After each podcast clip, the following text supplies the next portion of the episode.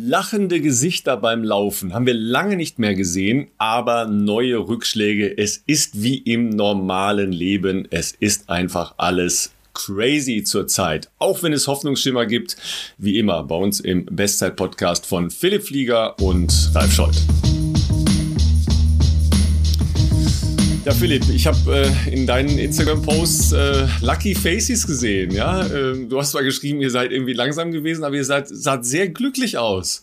Ja, du und der Alex. Äh, ja, das, das sah sehr, sehr schön eigentlich aus. In der Sonne. Sonne war das, glaube ich, oder? War das Sonne oder war das Licht? Absolut. Ja, es war der Jonas tatsächlich. Ah, Jonas. Ähm, ah, ja, Jonas, ja. Äh, der äh, ja sonst, also nicht nur ein sehr guter Freund ist, sondern mich auch häufig ähm, auf dem Rad begleitet, wenn bei mir harte Marathon-Trainingseinheiten anstehen und auch schon den ein oder anderen Marathon mich tatsächlich begleitet hat. Die Profis dürfen äh, zumindest äh, in Deutschland bei einigen Veranstaltungen ja auch quasi einen, äh, wie soll man sagen, hat man einen eigenen äh, Verpflegungsservice, der natürlich zwar nur auch an den normalen äh, offiziellen Verpflegungspunkten ausgegeben werden darf, aber manchmal hat man ein besseres Gefühl, derjenige, die Vertrauensperson hat die Flaschen im Rucksack und nicht, dass die dann möglicherweise immer auf so einem Tisch nicht dasteht, wenn man es braucht. Ähm, genau, mit dem war ich äh, gestern Morgen laufen.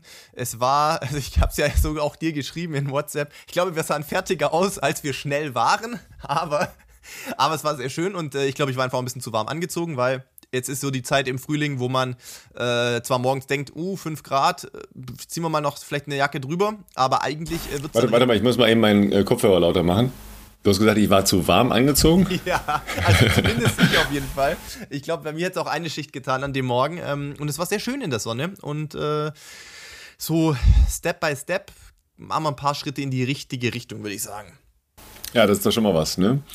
Ja, ähm, ich habe es ja auch äh, bei mir gepostet, ähm, ein, ein Riesenschritt vorwärts und ich bin äh, auch äh, wahnsinnig äh, glücklich und dankbar, ähm, dass ich schon einen ersten Teil der Impfung kriegen konnte. Richtig. Ähm, klar hat das natürlich bei mir mit der äh, Vorerkrankung den Hintergrund. Das ist jetzt nur halb so geil. Also lieber würde ich noch warten und hätte keine Vorerkrankung, das ist auch klar. Ich glaube, ich verstehe. Ja, aber äh, trotzdem ist es natürlich in der Situation jetzt ähm, mal so ein, so ein nächster Schritt. Ne? Also Ja. sagen wir mal, die, die Hoffnungen werden ja jetzt äh, doch ein bisschen größer, auch wenn wir uns ja natürlich im Moment noch in einer echt schwierigen Situation befinden. Und ähm, was das Laufen angeht, hat das ja jetzt schon wieder äh, Auswirkungen gehabt. Also nicht nur, dass ja zig andere Veranstaltungen inzwischen schon abgesagt sind, äh, von kulturellen Veranstaltungen über irgendwelchen äh, Frühjahrsmeetings, aber eben auch ähm, der Hamburg-Marathon hat heute, wir zeichnen heute ausnahmsweise am, am Mittwoch schon auf, ähm, zumindest erklärt, dass der 11.4. nicht zu halten ist. Da habe ich ja schon äh, fast gedacht, äh, oh Moment, da könnte doch der Philipp äh, dann gleich wieder einsteigen. Aber äh, das war natürlich echt eine, eine Schockernachricht für alle Beteiligten. Und ähm, bevor Philipp du dazu was sagst, äh, wir haben direkt äh, die Laura Hottner angerufen, weil die davon natürlich auch betroffen ist.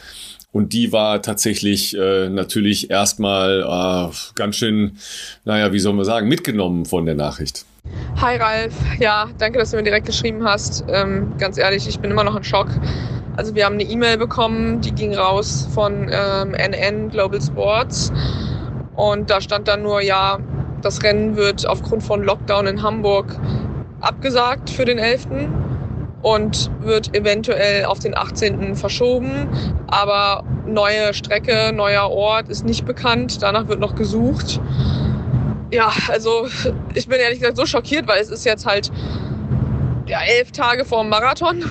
Du kannst dir vorstellen, die Vorbereitung war jetzt genau darauf ausgerichtet. Ähm, äh, jetzt muss man halt nochmal komplett neu im Training planen und ja, ich habe mich halt auch mega gefreut, muss ich ehrlich sagen, auf die 10,5 Kilometer Runde in Hamburg. Auf die hatte man es jetzt eingestellt mit was es da halt alles gab und so und sich auch ähm, klar in Träumen drauf vorbereitet und die Strecke visualisiert. Da muss man sich jetzt natürlich neu sortieren, mal gucken, was sie jetzt da anbieten. Also hoffentlich bieten sie was an und halt nicht nur irgendetwas, weil ähm, du kennst ja die Situation bei den Frauen. Es gilt ja die Zeit der dritten Läuferin zu unterbieten. Und ähm, also wir wollten angehen eine 1,13 und dafür braucht man einen schnellen Kurs und äh, die Bedingungen müssten vergleichbar sein eigentlich mit Valencia, damit da halt auch eine Chancengleichheit gewährt ist jetzt im Hinblick auf Olympia, sodass die Strecke, die jetzt kommt, hoffentlich dann auch schnell ist, sodass wir da schnell laufen können. Sonst wäre das halt echt scheiße. Es kommt mir halt so ein bisschen vor wie Valencia 2.0. So, ich habe mich, bereite mich darauf vor. Valencia genauso. Hoffe bis zuletzt auf den Startplatz damals nach der Halbmarathon-WM. Ja, und dann kurz vorher muss ich die Vorbereitung abbrechen, weil es nicht mehr geklappt hat mit dem Startplatz. Dann wieder neu aufbauen. Jetzt steht man kurz vorm Marathon und äh, jetzt wieder diese Ungewissheit. Ja, ich weiß auch nicht, was ich dazu sagen soll. Ähm, aber ich denke, du kannst das gut nachvollziehen.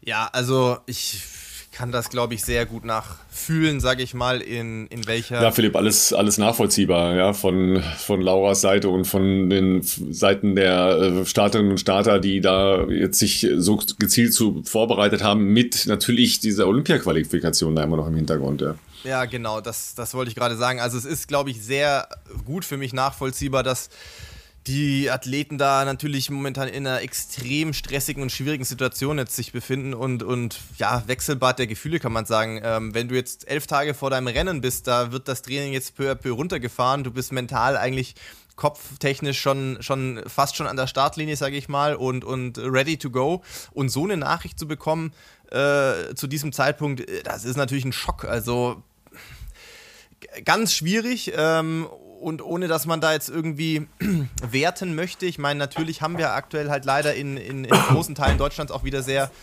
verschärfte Situationen, was, äh, was den Coronavirus einfach anbelangt. Ähm, aber ja, auch muss man sagen, was die Veranstalter anbelangt, das ist für die natürlich auch eine sehr unschöne Situation. Ich meine, da sind jetzt auch Monate äh, an Arbeit reingeflossen und ich glaube, die wären die letzten gewesen, die nicht das äh, versucht hätten durchzuziehen. Ich glaube auch, dass das Hygienekonzept, was für diese 90, inzwischen wären es ja nur noch 90 Athletinnen und Athleten gewesen, ähm, soweit vorbereitet war wäre das, glaube ich, schon schlüssig und okay gewesen. Aber ähm, es ging, glaube ich, primär auch so ein bisschen darum, äh, dass es halt da keine Ansammlungen an, am Streckenrand geben sollte. Und ähm, offensichtlich war das sag ich jetzt mal, das Abgittern dieser 10,5 Kilometer Runde plus äh, die Strecke mit Ordnern zu versehen, möglicherweise nicht ausreichend genug.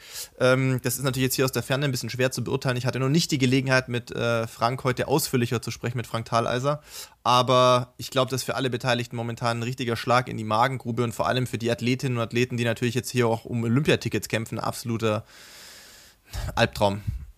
Ja, absolut. Ähm, es ist ja so, wie Laura gesagt hat, äh, hat ja wahrscheinlich jeder schon mal erlebt, die sich auf irgendeine große äh, Veranstaltung oder einen großen Wettbewerb vorbereitet hat. Ähm, muss ja gar nicht jetzt Olympia-Quali sein, sondern für jeden Einzelnen gilt es ja, dass man anfängt, das so in seinen, seinen Halbschlaf einzubauen, ja, in so seine Träume äh, einfließen zu lassen, ja, sich vorzustellen, wie, wie, wie ist das da, was ist das für eine Strecke, wie stehe ich da an der Startlinie, wie komme ich dahin, was mache ich die drei Tage vorher noch, jetzt natürlich noch in der besonderen Situation, dass du gar nicht weißt, was einen äh, in so einer Stadt wie Hamburg erwartet. Äh, wie werde ich dann von meiner Unterkunft dahin gefahren?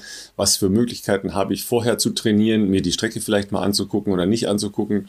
Alles so Fragen, die äh, wirklich sehr, sehr schwierig sind und wo man dann überlegen muss, okay, ähm, wie handle ich das alles?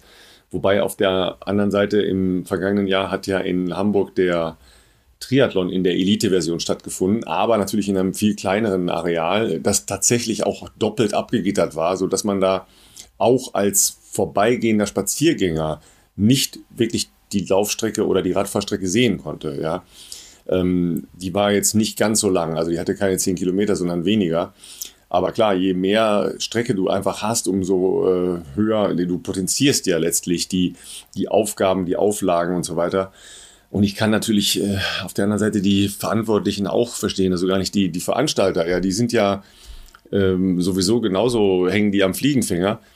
Aber so eine Stadt natürlich auch. Auf der einen Seite verbieten sie halt jeden anderen Sport draußen, ja, und äh, dann kommst du und sagst, ja, aber 90 Leute können da äh, eng umeinander laufen. Das ist halt auch alles sehr schwer zu vermitteln, ja, und ähm, da habe ich auch ein Verständnis für. Aber auf der anderen Seite ist das natürlich aus Sicht der Läufer jetzt wirklich eine Hiobsbotschaft. Auf jeden Fall. Also ich glaube, es ist natürlich schwer zu vermitteln, Ausgangsbeschränkungen zu verhängen. Äh, vor allem, ich glaube, von was war es, von 22 bis 5 Uhr wieder und äh, ja, sonst auch im weitesten Sinne das öffentliche Leben wieder komplett einzufrieren. Äh, gleichzeitig aber 90 Personen aus ähm, äh, aller Welt dann natürlich zusammenzubringen. Da besteht immer logischerweise auch trotz aller Tests irgendwie ein Restrisiko und, und ähm, ja, das ist auch natürlich äh, für die politischen Entscheidungsträger mit Sicherheit eine schwierige Sache. Macht das jetzt eigentlich mit dir noch irgendwas, dass du sagst, okay, ähm, jetzt gucke ich dann doch irgendwie nochmal nach irgendwas oder äh, lässt dich das jetzt erstmal kalt, weil du deine Entscheidung getroffen hast? Bin nicht so ganz sicher. Äh, ja, also nein, ich habe ich hab da äh, ich habe da tatsächlich keiner, keinerlei, ähm, wie soll ich sagen, in England sagt man second thoughts, also ich denke da jetzt nicht nochmal drüber nach, das jetzt komplett umzuwerfen oder zu sagen, wenn das jetzt eine Woche oder zwei Wochen später ist, da nochmal mit aufzuspringen. Ähm, ich glaube, wenn man dann so eine Entscheidung trifft, wie es bei mir war und die ja dann auch einigermaßen ähm, eine gewisse Tragweite hat, dann ähm, wenn man sich dazu durchringt, sowas dann abzusagen, dann ist man, oder bin ich damit zumindest auch durch, äh, für den Moment zumindest, und versucht sich eher auf die Zukunft oder nächsten Gelegenheiten zu konzentrieren. Und ich bin momentan auch wieder ein bisschen, was heißt geerdet? Nicht, dass ich sonst so abgehoben bin, aber geerdeter, ähm, was das Thema Gesundheit anbelangt ähm, sich da jetzt nochmal, wie gesagt, aus, aus dieser Geschichte zurückzukämpfen, das mit der Ferse peu à peu wieder weiter in den Griff zu bekommen. Ein paar kleine Restbaustellen sind da ja nach wie vor noch, aber gleichzeitig aktuell auch wieder laufen zu können und das macht halt schon von Tag zu Tag auch logischerweise natürlich wieder mehr Spaß, wenn man, ähm, wenn man auch wieder schneller laufen kann und mehr so, wie man das halt sonst gewohnt war. Ähm, ich bin gerade aktuell mit der Situation für mich, so wie es ist, eigentlich relativ happy und, ähm, und, und habe noch keine, keine Wettkampfpläne, was das anbelangt. Aber ich finde es trotzdem schade, dass ich, also ich habe äh, unabhängig jetzt äh, von meinen eigenen sportlichen Ambitionen, habe ich mich auf das Rennen trotz alledem äh, gefreut. Also ich hatte, ich hatte richtig Bock, dass zumindest, wenn schon nicht als Athlet, ähm, dann äh, in anderer Funktion live vor Ort mitverfolgen zu können. Auch für das sind natürlich die Chancen aktuell leider etwas äh, gesunken, ohne dass das jetzt für mich so wahnsinnig oder generell meine Rolle da jetzt eine große Wichtigkeit hat. Das ist natürlich nicht der Fall, aber als Fan des Sports hätte ich es natürlich auch gerne live vor Ort mitverfolgt. Ähm, sowohl was die deutschen Frauen und Männer da äh, abfackeln, aber auch natürlich klar, wenn Elliot da ist, ist man natürlich auch gespannt. Äh, vor allem, wenn sozusagen äh, der King sozusagen zurückkommt nach seinem Rennen in London, wäre ich auch sehr gespannt gewesen, was, was da wohl wieder möglich ist. Ja, das ist natürlich auch genau der Punkt, wo es dann äh, natürlich auch heikel wird für Veranstalter, ja, weil ähm, Elliot ist nicht irgendjemand, ja, ähm, als er, als er zum ersten Mal in Hamburg war, da hat hatte man ja noch nicht diese ganz große Marathonkarriere von dem ja. vor Augen, weil das ja im Prinzip sein Coming Out als Marathonläufer war, ja. Richtig. Ähm, aber jetzt kommt er natürlich da als, als die Ikone des äh, Jetzt-Zeitalters daher. Das wäre natürlich schon einfach eine andere Geschichte und da kann ich auch verstehen, dass da die Sensibilitäten äh, in so einer Stadt einfach ganz anders sind. Das, ist, das, müssen wir jetzt einfach auch mal akzeptieren, dass die Lage so ist, auch wenn wir uns alle wahrscheinlich darauf gefreut hatten. Äh, du hättest ja wahrscheinlich irgendwo äh, in der Stadt rumstehen müssen, aber ja, an äh, Sonntagmorgen irgendwie so halb noch äh, verschlafen auf dem Sofa hängen und, und, und, sie denken, ach, lass sie mal laufen Athlet, da. Ne? Ja. Als Athlet bin ich diese Uhrzeiten gewöhnt. Für mich wäre es ja relativ spät an dem ja, Tag zu genau, ja. Du wärst wahrscheinlich vorher noch laufen gegangen. Ne? Ja, genau. Nein, ähm, Fun Fact ist, was ich noch äh, vielleicht hier als äh, kleine Anekdote einwerfen kann, äh, es ist auch so, dass momentan in Kenia die ähm, Lage sich drastisch verschärft hat. Man hat ja sonst in der Vergangenheit auf den einschlägigen Instagram-Profilen ganz gut auch äh, verfolgen können, wer wo wie trainiert. Ähm, aber auch in Kenia ist jetzt ein, ein, ja, ein Lockdown verhängt worden und, äh, und da werden die Schotten halt richtig dicht gemacht. Also da ist es nochmal ein bisschen anders als bei uns. Und ähm, ich weiß das, weil ich äh, die Woche mit Jonas Koller äh, häufiger Kontakt hatte und er und Tom Gröschel, der sich ja eigentlich auch auf dieses Hamburger Rennen vorbereitet, ähm, die letzte Maschine erwischt haben, die noch äh, mm. aus äh, Eldoret wieder nach Nairobi ging, um äh, heute, also gestern sind sie zurückgeflogen, heute Morgen hat er mir geschrieben, sind sie jetzt in Frankfurt angekommen und waren äh, im Zug auch wieder auf dem Weg nach Bochum. Aber quasi last minute im Inland überhaupt noch nach Nairobi wieder rechtzeitig gekommen sind, um überhaupt so einen Interkontinentalflug zu erwischen. Und ich habe in dem Zusammenhang auch gelesen, dass es bei Elliot aktuell gerade darum ging, bevor das jetzt heute abgesagt bzw. verschoben wurde, äh, dass die dass er eben hätte nicht mehr fliegen können. Also der hätte dann irgendwie mit so einem, mit, mit einem Auto äh, diese sechs bis acht Stunden, das ist ja streckentechnisch nicht so weit, nur sind halt die Straßenverhältnisse in Teilen Kenias auch ein bisschen anders als bei uns. Der hätte dann acht Stunden irgendwie mit dem Auto gucken müssen, dass er noch nach Nairobi kommt, um überhaupt vielleicht einen Flug äh, zu erwischen. Also das, auch das ist momentan äh, alles andere als einfach irgendwie äh, für die Jungs aus äh, Afrika hier zu reisen. Ja, ja, klar. Außerdem, äh, es ist ja so, jeder, der jetzt irgendwie sportliche Ambitionen außerhalb der Fußball-Bundesliga, die sind halt äh, da einfach anders organisiert, aber auch in einem Closed äh, Circle organisiert unterwegs sind, die müssen sich ja jetzt fragen, wird das stattfinden können oder nicht stattfinden können. Ja, mein, ich habe es ja noch ganz klein äh, immer nur so am Rande erwähnt. Ja, mein Start ist gestern abgesagt worden. Ja, äh, der, ne? ja, der klassische äh, Triathlon in Buschütten, wo ich äh, jetzt ja eigentlich gehofft hatte, wobei ich war jetzt auch nicht sicher, ob es, ob es hinhauen würde. Ähm, das sollte eigentlich Anfang Mai sein. Ich habe jetzt auch dann schon sagen müssen, okay, es äh, kriegen wir halt so leider nicht hin. Da war natürlich dann auch äh, nicht nur ein Elite-Rennen geplant, sondern schon auch mit ein paar hundert Teilnehmern eigentlich auch ein tolles Konzept, so sehr stark auseinandergezogen, die Startzeiten und, und sehr kleine Gruppen halt jeweils in einem Freibad schwimmt und so. Also das, äh, das ist schon so. Auf der anderen Seite, was einfach da nicht möglich ist, ist halt ja einen Abstand einzuhalten und da war gefordert, ein Abstand von fünf Metern, ja, also so mhm. wie Outdoor-Sport halt äh, verstanden wird, ja auch bei anderen äh, Regelung, also dass man äh, eher dann mal Tennis spielen kann, als Fußball spielen kann, ja, also im Breitensport jetzt. Und das ist natürlich nicht einhaltbar, wenn du beim Laufen oder beim Radfahren fährst du ja in, ähm, in einer äh, größeren, äh, in einer kleineren Distanz oder läufst in einer kleineren Distanz an jemandem vorbei. Also leider auch äh, gestern ad acta gelegt. Ne? Da habe ich am Sonntag einen Testwettkampf gemacht.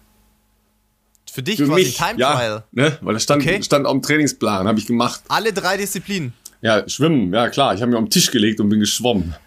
Bei dir hätte ich knallhart zugetraut, dass du in irgendeinen See gegangen wärst, hier in der Umgebung und durch den See durchgeschwommen wärst oder sowas. Okay. Das hätte mich jetzt nicht okay, überrascht. Du bist, du bist schon in meinem Kopf, ja. Du hast schon verstanden, wie es tickt.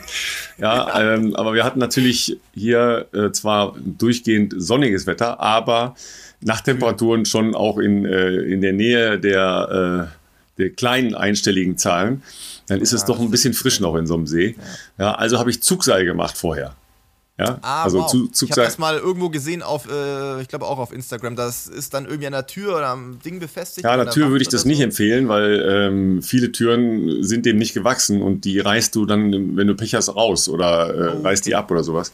Ich mache es tatsächlich, weil wir noch äh, relativ ähm, rustikale Heizkörper haben, am Heizkörper fest. Okay. Das ist in der Regel dann okay. Nur das halt als Anfang und dann halt äh, so 45 Kilometer Rad gefahren und äh, dann ein ähm, Wirklich Rad gefahren oder geswiftet? Sozusagen? Nee, nee, nee, richtig Rad gefahren draußen. Okay, okay ne, mit, mit dem Zeitrad okay. draußen. Ne, es war zu schön, das wäre das wär zu schade gewesen. Ne? Und dann habe ich einen, äh, wie ihr das nennen würdet, Crescendo-Lauf gemacht. Also äh, okay. einen gesteigerten Lauf, für jeder Kilometer ein, ein Stückchen schneller. Und das, das war alles okay. Wie lange waren die, das Laufen noch? Bitte? Wie lange? Wie lange äh, war das Laufen? Fünfeinhalb. Ja, okay. Ja. Wow. Also gute, gute Gesamtbelastung auf jeden Fall. Ja, ja, das, das ist dann schon, äh, schon okay. Ähm, und jetzt die letzten zwei Tage, äh, ich habe es dir ja eben schon gesagt, hat es halt hier so richtig eingeschlagen, was die Pollen angeht. Ja, ich weiß schon immer, wenn Sven Plöger in den Tagesthemen die Karte mit dem Pollenflug rausholt, dann ja. ist für mich normalerweise das Signal, okay, jetzt ab nach Malle. Ja, so haben wir es ja die letzten Jahre auch gemacht. Wir wären ja jetzt eigentlich auch äh, auf äh, Mallorca. Ähm, Sozusagen ein Trainingslager. Genau, ja. Äh, aber wirklich auch, äh, bevor ich das äh, mit den Trainingslagern angefangen habe, habe ich das tatsächlich auch als äh, Pollenflucht äh, gemacht. Ja. ja, weil da einfach eine andere Vegetation ist und äh, Erle, Birke, Haselnuss und sowas da nicht so vorkommen. Und die in der Regel ja schon weiter sind in der ähm, Vegetationsfolge und dann hast du da keine Probleme.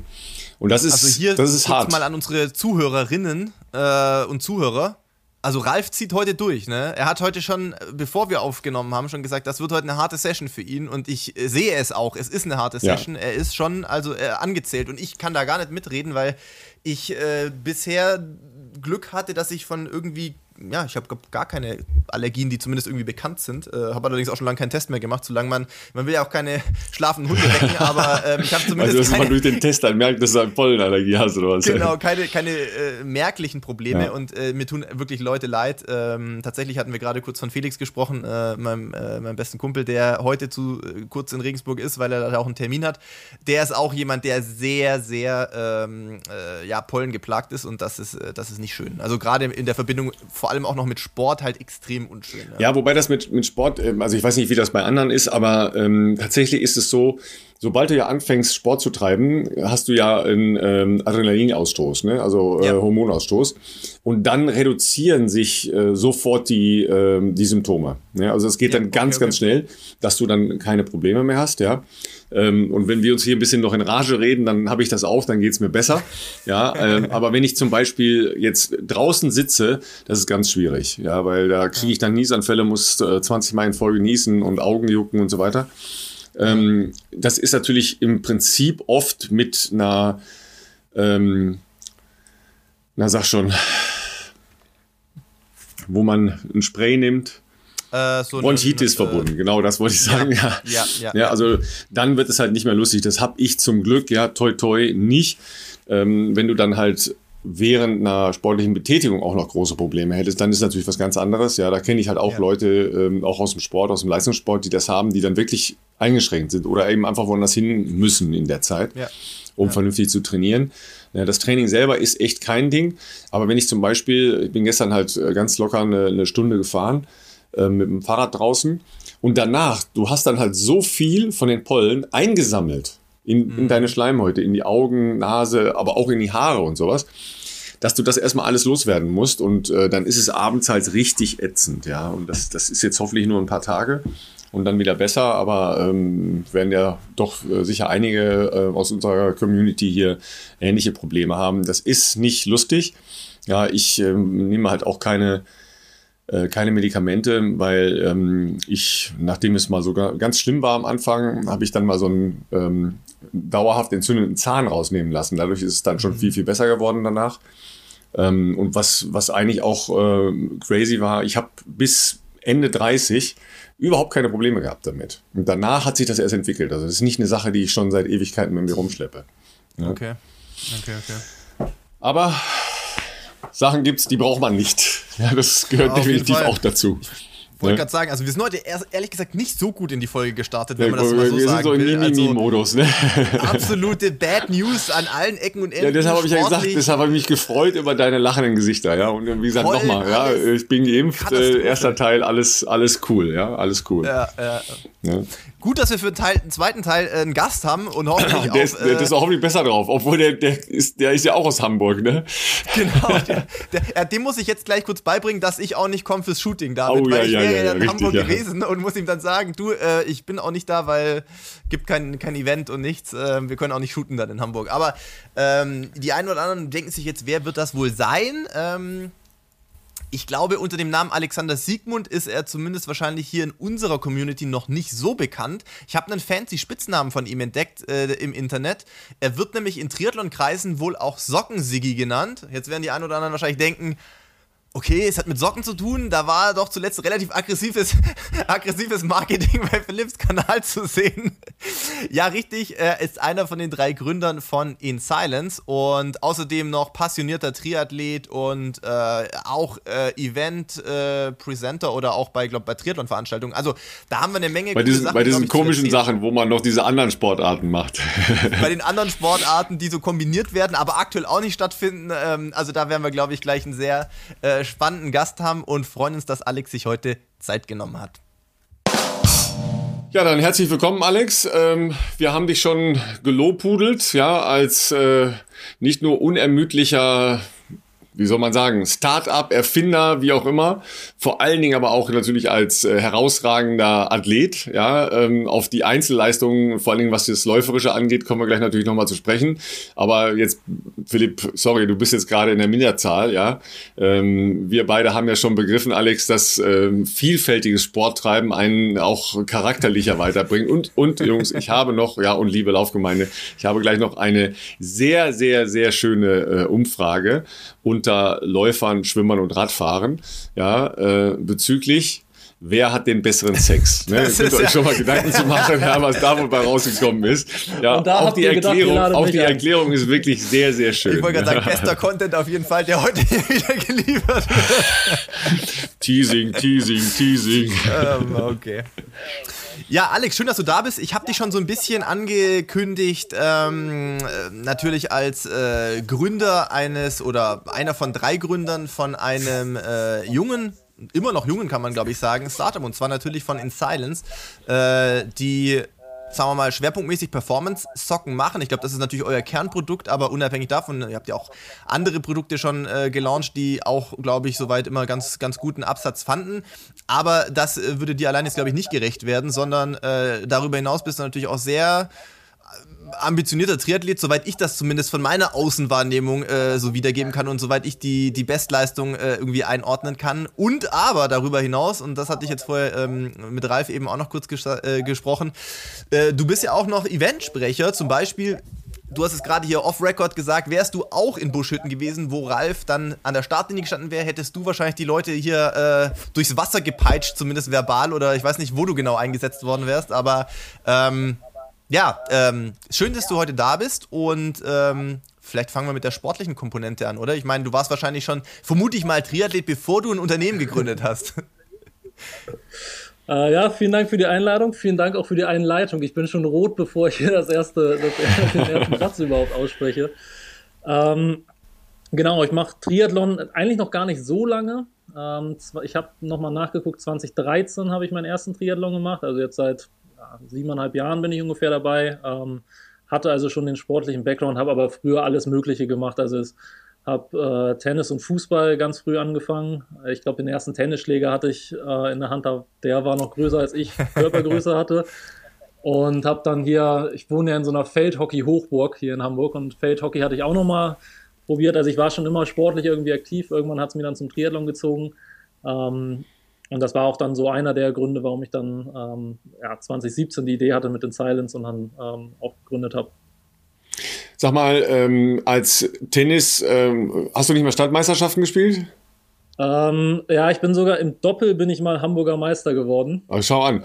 Ähm, Bist du da in der Zeit, wo äh, Becker Stich da am Roten Baum groß gespielt haben, dann da auch rumgetitscht oder äh, was, was war Vorbild dann in der Zeit? Ähm, also ich war jedes Jahr am Roten Baum. Ich meine Patentante, die äh, hatte damals im Eventmanagement gearbeitet. Ich bin da sogar immer in die Logen gekommen und, und Not, weiß noch, wie ich da. Wegen des Essens, verstehe schon.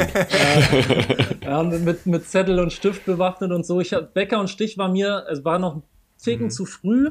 Ähm, das habe ich nicht mehr ganz so mitbekommen, aber ich erinnere mich an ein legendäres Match von äh, Mariano Zabaleta, ein Argentinier, der hochdramatisch in fünf Sätzen verloren hat äh, am Roten Baum im Finale. Damals hat man noch fünf Sätze gespielt, sogar bei dem Turnier. Ähm, und ich habe jede Vorhand, jede Rückhand, jeden Fehler, jeden Winner habe ich irgendwie handschriftlich mitgeschrieben. Ich weiß gar nicht, ob es die Aufzeichnung noch gab. Aber mein, mein Idol war dann eher so Tommy Haas. Das ist dann so meine Generation. Ja, Sabaleta ist natürlich so der, der klassische äh, südamerikanische Sandplatzwühler, ne? Die sind den Platz umgraben und die können rennen, ne? Ja, das war, das war wirklich Wahnsinn. Also das, das war, er war auch krasser Außenseiter und ich, ich finde eh diese Heldengeschichten im Sport immer geil, wenn dann ein Außenseiter so den, den Großen ärgert und das war echt tragisch, wie er da verloren hat, aber sensationelle Show und der hat den Platz einmal ganz gut auf links gedreht. ja, absolut. Sag mal, und dann äh, bist du ja jetzt nicht nur irgendwie Triathlet, sondern äh, du hast ja äh, zwei Langdistanzen gemacht im legendären Ort, äh, Ort in Rot. Ähm, das ist ja dann schon mal der größere Schritt, ne? Also äh, vom, vom Tennisschläger zum Triathlon, okay, kann ich noch nachvollziehen. Ist jetzt auch nicht ganz so naheliegend, sag ich jetzt mal. Wenn der Philipp mal äh, den Schwimmkurs beendet hat, dann kommt er ja auch rüber, das weiß er nur noch nicht. Äh, aber Langdistanz ist ja noch ein ganz anderer Schnack, ne? Wie bist du dazu gekommen? Ähm, ja, ich mache Sachen eigentlich immer so mit, mit 100 Prozent oder gar nicht. Und eigentlich war es mir klar, als ich mit Triathlon angefangen habe, dass äh, über kurz oder lang will ich mal, will ich mal die Langdistanz machen und habe mir dann aber bewusst, ich glaube, vier Jahre Zeit genommen oder viereinhalb Jahre, also das wirklich vorbereitet, ähm, auch wenn man ja eine vernünftige Grundausbildung hat und, und sein Leben lang Sport gemacht hat. Ich finde, man sollte so eine Langdistanz auf jeden Fall vorbereiten und habe dann 2018 ähm, oder im Sommer 2017, für die ganz großen Rennen musste dich ein Jahr im Voraus schon anmelden, habe ich gedacht, okay, ich will es jetzt machen. Und ähm, ja, in, in, Deutschland oder generell, finde ich, gibt es dieses eine Rennen, Challenge Rot, das ist halt so legendär. Also ich glaube, Philipp nickt schon, ich glaube, das kann er auch, selbst als Läufer kann er das nachempfinden, was man da spürt, wenn man da auf dem, auf dem Rad bei, so bei der Laufstrecke Bei der Laufstrecke hätte ich Objections, aber gut, da kommen ja, wir gleich nochmal zu. Kann ich ja. Ja, aber auch kurz einhaken, das ist ja nicht so weit weg geografisch, auch wenn es natürlich im fränkischen Bayern ist, aber von uns aus nicht so weit weg. Und der Onkel von Barbara, der ist da äh, regelmäßig gestartet und der war zu seiner Zeit, das war aber, glaube ich, so die Triathlon-Pionierszeit, sage ich mal noch, war der wohl auch recht gut. Äh, Sigi Ferstel, der war damals schon so unter neun ja, Stunden und mhm. sowas zu den Zeiten. Das war ja irgendwie, was war das dann? 99er, 2000er Anfang, so in dem Bereich. Also schon eine gefühlte Ewigkeit her natürlich. Ähm, aber deswegen ist Barbara schon sehr oft in Rot gewesen als Kind immer, weil die natürlich dann so die ganze Familie gefühlt äh, vor Ort war, um natürlich da entsprechend zu supporten. Aber deswegen ist mir Rot natürlich schon geläufig, aber ich war noch nie da. Aber ich glaube, das ist so halt, wie du schon sagtest, so in Deutschland langdistanztechnisch, äh, stimmungstechnisch äh, wahrscheinlich fast unerreicht. Ja, Gut, jetzt würden natürlich die Frankfurter, die Frankfurter sofort sagen, ah, Moment mal, aber Frankfurt, ja, ist ja immer dieser Battle zwischen diesen beiden äh, Veranstaltergemeinden, aber äh, Felix äh, Weißhöfer und seine Family, die das ja veranstalten in Rot, ähm, da das Besondere ist eher was anderes, nämlich die, äh, die familiäre Atmosphäre, dass sie halt so einen ganzen Landkreis da wirklich ähm, an die Straße und an die Strecke stellen und da unglaublich viele Leute mithelfen und, und das ist ja jetzt nicht nur eine Triathlon-Szene aus Deutschland, sondern aus der ganzen Welt, da äh, die Leute wirklich umarmen, ja, ähm, im, im, besten Sinne des Wortes und äh, sich total ähm, um die Leute kümmern. Das ist, glaube ich, der entscheidende Unterschied. Ja, weil, sagen wir mal, vom, vom Setting erstmal, Schwimmen im Kanal. Da kannst du jetzt sagen, ja, ist schnell, aber äh, sagen wir mal, landschaftlich ist das jetzt äh, nicht die Offenbarung. Da gibt's schönere äh, Seen. Also wenn du den Roter äh, Triathlon nimmst, das ist eine kürzere Distanz, äh, wird im See geschwommen, das ist viel schöner, ja. Ähm, also das, äh, aber das ist ja geschenkt. Ähm, du musst ja erstmal 3,8 Kilometer irgendwo gescheit schwimmen können mit ein paar tausend Leuten. Das ist ja die Herausforderung, da so ein Ding hinzukriegen. Dann hast du eine sehr schöne Radstrecke. Klar, da in der Gegend ist es natürlich fordernd, aber nicht zu schwer und auch nicht zu langweilig. Ja, also wirklich eine sehr, sehr schöne Strecke und da eben wahnsinnig viele Leute äh, an der Stelle, an der Strecke und so weiter, alles klar. Aber wie gesagt, beim, bei der Laufstrecke, also das wäre für mich Marathon ja sowieso, haben wir ja schon drüber geredet, ne? ihr, ihr Lieben da draußen, es tut mir leid, aber kommt da noch nicht in meinem Kopf vor. Wenn überhaupt, kann ich es mir wirklich nur im Rahmen eines äh, Triathlons vorstellen. Das geht aber sehr lange auf einer Schotterstraße an, dann wieder halt an, ähm, am Kanal entlang. Und das wäre für mich gar nichts. Ja, also erstmal, dass man natürlich sehr, sehr lange gerade ausläuft und dann mit Schotter. Und es ist ja leider dann doch äh, häufig recht warm da. Äh, ah, das, also sei mir nicht bös, Alex, aber äh, erzähl mal, wie es dir da gegangen ist beim Laufen. Weil ich meine, jetzt noch mal ganz kurz, ja, zum Einordnen. Unter neun Stunden, okay, ja. Aber die Kategorie, die frühstückt der Alex natürlich inzwischen, ja. Acht Stunden 40 2019. 8 Stunden 40, das ist schon eine richtige Ansage, ja. Ähm, wie ging es dir beim Laufen? Äh, wie bist du da zurechtgekommen? Äh, auch eigentlich ganz gut, erstaunlicherweise. Also das beim ersten Mal muss man ja sagen, man hat da keine großen Erwartungen ähm, und läuft da erstmal rein. Und ich habe mir zum Glück also zum Glück habe ich nie daran gedacht, oh, jetzt noch ein Marathon, weil dann wird es wirklich langweilig. Ja, das ist Wahnsinn, ne? Nach 5 Stunden 40 oder so steigst du vom Rad. Und wenn du dann denkst, so, jetzt noch mal ein Marathon, ähm, längster Lauf, den ich je gemacht habe, äh, dann, dann geht das in die Hose. Ähm, von daher, den bin ich so ein bisschen naiv angegangen, aber kontrolliert. Ähm, und ich muss sagen, mir liegt das eigentlich mit diesem Kanal und diesem langen Stück, ähm, dass man da gerade ausläuft, weil du durch die Stadt ja immer Leute hast und ähm, immer Supporter und an dem Kanal kommst du so einmal runter und kommst so irgendwie zu dir, hast ab und zu mal jemanden, der da steht, aber bist du irgendwie bei dir und dann drehst du einmal um und läufst wieder zurück. Ähm, dann hast du wieder Leute und dann, das Nervige ist, dass du dann halt nochmal nach oben läufst. Du läufst ja quasi erst nach unten, hast den Wendepunkt ähm, und könntest dann so wunderbar links in die Stadt abbiegen, musst aber nochmal nach oben. Nochmal vorbei, also bist schon fast zu Hause so. und doch nicht zu Hause. Ne? Ja, und also das, das ist dann schon C, aber was ich viel gemeiner finde bei der Strecke, die haben sie ja vor ein paar Jahren mal geändert, ist, dass du dann zum Schluss berghoch läufst nach Büchenbach. Das ist so ein ganz unscheinbarer Ort, da läufst du einmal um den See rum, aber du musst halt, ich glaube bei Kilometer 34 fängt das so an, dass du nochmal zwei Kilometer hochläufst.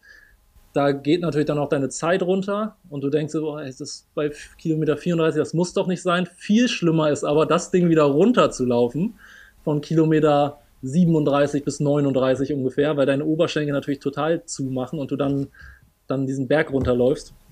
Aber du wirst halt immer wieder von diesen Stimmungsnestern ähm, ja, getragen und ähm, das war schon ziemlich einmalig. Du bist dann aber auch froh, wenn es vorbei ist, bin ich auch ganz ehrlich. Auf der anderen Seite ist ja, das, das können ja ganz viele, Philipp, wie, weiß gar nicht, wie es dir geht, ja, also für mich ist es auch schwierig, wenn, wenn man permanent so eine Beschallung hat auf dem Ohr, ja. Wie Alex gesagt hat, man kommt dann halt beim Laufen gar nicht so zu sich, ja. Ähm, es gibt ja viele Strecken, ähm, in Köln gibt es so Passagen, in Mainz gibt es äh, so Passagen unten am, am, ähm, am Hafen, wo es äh, wirklich ganz äh, im Prinzip einsam und öde ist, aber da kommen die Leute wieder zu sich. In, in Frankfurt diese lange, äh, der lange Rückweg da aus Höchst. Ähm, in Berlin hast du es eigentlich nicht so recht, ja, weil da doch immer, immer ja, eigentlich irgendwo Menschen stehen. Ja, brauchst du auch mal so Erholungsphasen, wenn du so, so richtig harte, lange Läufe oder eben Marathonläufe hast? Ich muss erstmal kurz hier noch äh, mein Haupt in Sack und Asche packen. Äh, ich kriege hier gerade von meiner Frau eine Info, was ein Sigi anbelangt, dass ich kompletten Quatsch erzählt habe. Ob ihr Kulmbach, ich weiß nicht, ob ihr Kulmbach kennt, aber sie hat geschrieben 1999 in Kulmbach, 8 Stunden 7,22 okay, sorry, dann war ich mit knapp unter neun Stunden. Das ist ein ganz klein bisschen schneller. schneller. Äh, I'm sorry for that. meine Triathlon-Expertise ist enorm. Ähm. Ausbaufähig, genau. Vielleicht müsst ihr den nochmal in den Podcast einladen. Aber wie gesagt, das ist schon ein paar Jährchen her. Ähm, zu deiner Frage, Ralf, bezüglich der ähm, Stimmung. Das ist natürlich in den, mm, gut, okay, ich würde mal sagen, wenn man jetzt natürlich Hamburg und Berlin als Marathon vergleicht, da sind natürlich schon äh, gewisse Unterschiede äh, vorhanden. Also in Berlin ist es tatsächlich so, da gibt es eigentlich keine Stelle auf der Strecke, wo, wo gefühlt nicht komplett Alarm an der Strecke ist, einfach weil äh, so viele Leute teilnehmen. Dadurch äh, sind aber auch sehr viele Leute und Angehörige und überhaupt Fans an der Strecke. Das ist, ja. das ist brutal. Ich habe mir aber damals auch gedacht, äh, wenn du halt erst Berlin kennst, als, als ersten, sag ich mal, jetzt gelaufenen oder gefinischten Marathon und danach nach Hamburg kommst, ähm, dann haben immer alle gesagt, ja, das wird nicht vergleichbar sein und Hamburg ist eine ganz andere Liga und so. Und da war ich extrem überrascht, dass ich ehrlich gesagt gesagt nicht das Gefühl hatte, dass das jetzt so anders ist. Natürlich sind da weniger Zuschauer an der Strecke, aber bis auf den Part äh, irgendwie da im Norden, äh, ganz im Norden, irgendwie das ist so bei Kilometer 30 rum, ich glaube 28 bis 33, da ist man mal sehr weit nördlich unterwegs, da ist jetzt nicht wahnsinnig viel. Ähm, ansonsten fand ich es trotzdem auch mega äh, an der Strecke und ich finde, also mir hilft es eher, ähm, ich kenne das jetzt natürlich noch nicht so vergleichbar von äh, Rennen im, im Ausland. Wie gesagt, Valencia war natürlich ähm, einfach nicht so viele Leute an der Strecke, was ja wahrscheinlich auch gut war in diesen Zeiten. Ähm, und in Rio war es ein Rundkurs, ein relativ kleiner, auch mit einer 10-Kilometer-Runde. Da war natürlich auch durchgehend äh, äh, wahnsinnig viel los. Ich empfinde es aber nicht so als störend, weil ich habe immer das Gefühl, dadurch, dass wir so extrem konzentriert sein müssen, äh, was auch die Verpflegungspunkte äh, und sowas an, angeht, und das war zum Beispiel in Rio noch extremer als sonst, weil ähm, noch mehr Leute geballter laufen, weißt du, ich meine, Ralf kennt das natürlich auch von, von Berlin, da werden ja schon oft Gruppen zusammengestellt, sodass das halt eine überschaubare Größe ist, sodass das einigermaßen handelbar ist, aber bei Olympischen Spielen sind halt kann auch mal sein, dass 50 Leute in der gleichen Gruppe laufen oder dass es halt nur zwei, drei große Gruppen gibt.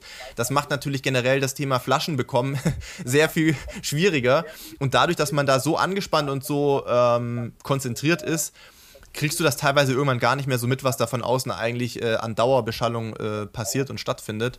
Ähm, ich kann mir aber gut vorstellen, dass das natürlich, weißt du, das ist auch für mich natürlich gar nicht ähm, vergleichbar ich, ich, kann mich da gar nicht reindenken, wie es wohl ist, eine, eine Langdistanz äh, Ironman äh, also oder Triathlon zu machen, weil überhaupt acht, neun oder noch länger Stunden am Stück Sport zu machen auf einem natürlich äh, anderen Intensitätslevel, aber umso länger, das stelle ich mir wahnsinnig schwierig vor. Und ich glaube, für acht Stunden, das wäre wirklich schwierig, wenn da wahrscheinlich, gut, im Schwimmen bist du vielleicht hat man jetzt nicht so viel Anfeuerung, aber wahrscheinlich andere Probleme und wahrscheinlich arme Beine im Gesicht, ich weiß es nicht.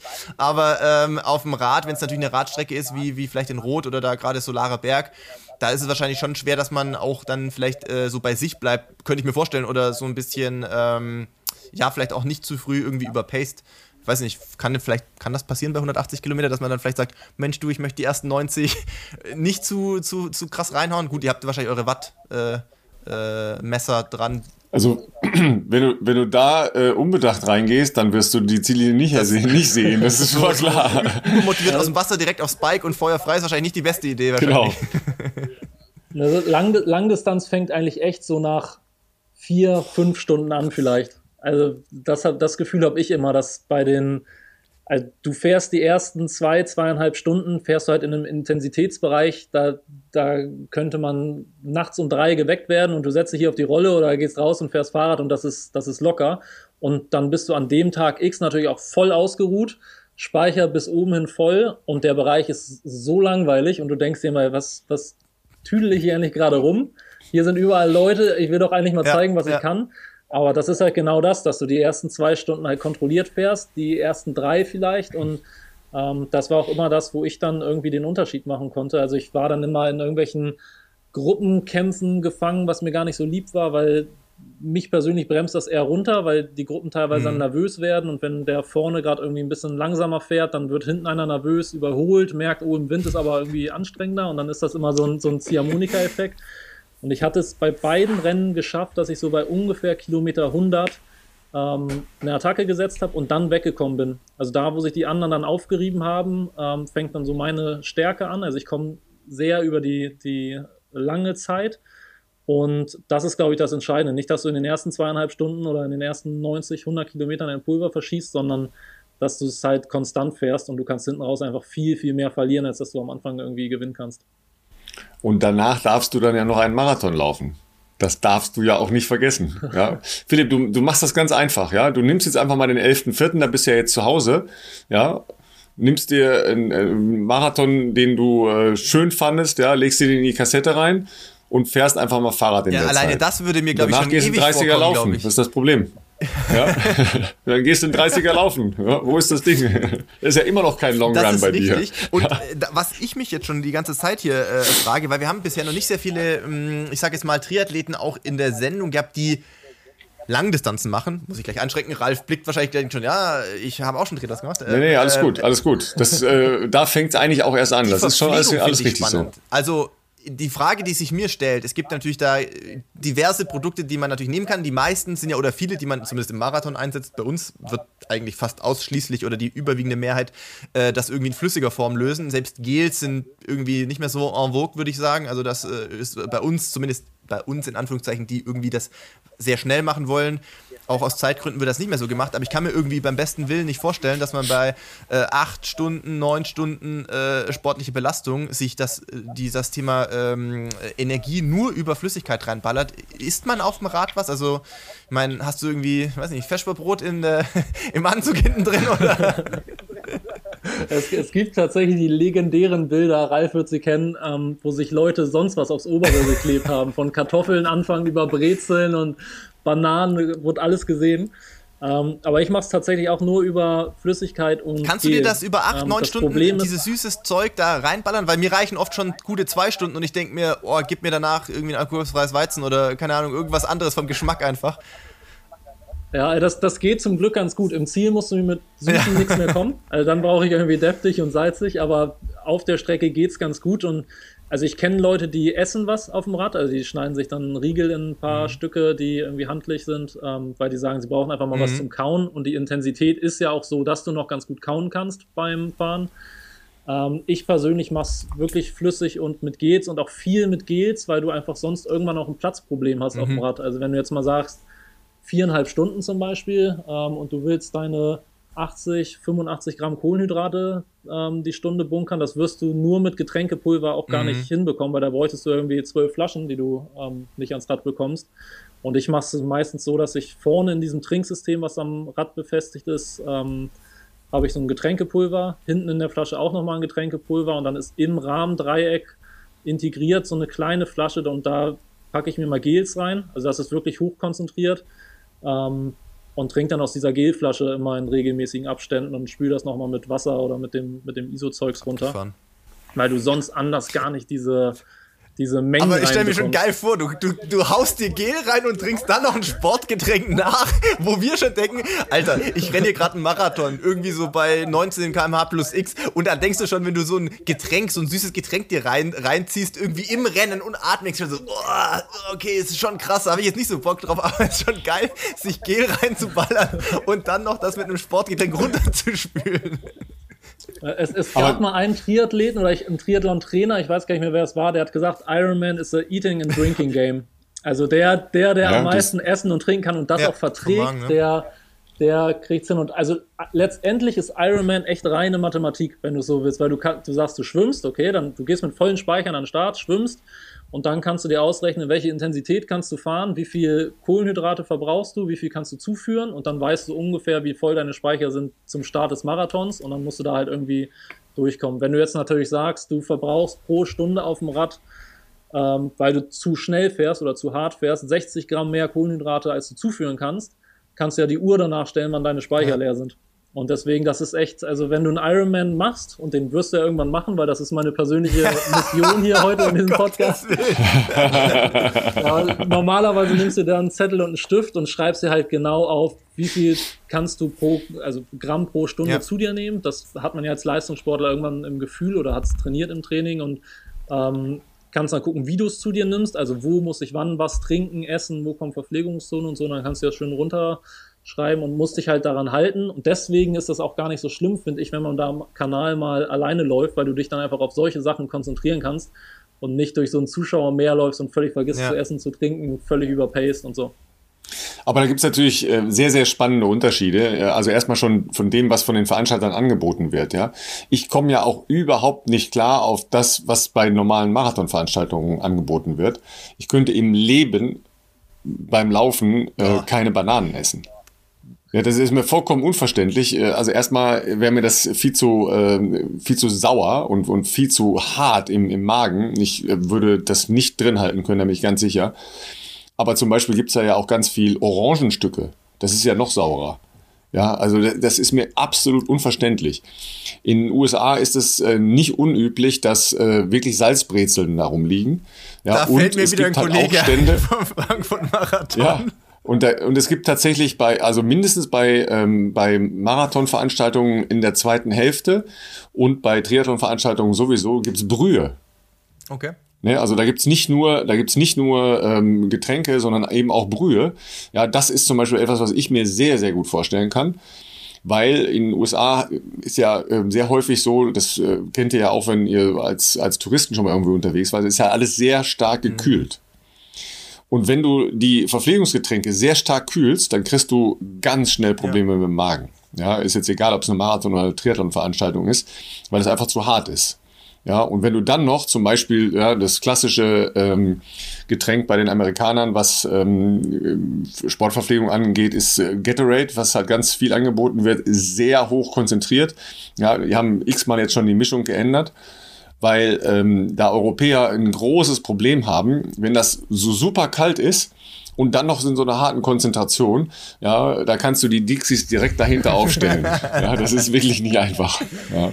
Bei den Salzbrezeln muss ich direkt nochmal kurz an Julius Brink denken. Du hast es damals live kommentiert, glaube ich. Äh, ja. Sensationell. Ja. Wer ihn nicht kennt, äh, äh, Beachvolleyball-Olympiasieger ähm, und äh, ich weiß gar nicht, wie er genau dazu gekommen ist, den Frankfurt-Marathon zu laufen. Also ist ja erstmal ein ehrenwerter Ansatz auf jeden Fall, vor allem für einen ehemaligen Beachvolleyballer jetzt auch ein kleiner ja, sagen wir mal, mittelmäßig große Veränderung, was die sportliche Beanspruchung anbelangt. Und ähm, er hat das jetzt, glaube ich, primär aus Fun gemacht. Es ging jetzt ja nicht um eine absolute Leistung, aber ich glaube, er hat sich trotzdem unterm Strich ein bisschen leichter vorgestellt, als es dann am Ende war. Vielleicht auch nicht ganz so viel trainiert, wie nötig wäre. Das hat er, glaube ich, sogar gesagt. Ja, ich, ja, ich glaube, er hat, also, er hat nicht ganz so konsequent durchgezogen wie sein Beachvolleyball, ja, weil das hat er sehr, sehr, sehr ja. konsequent gemacht.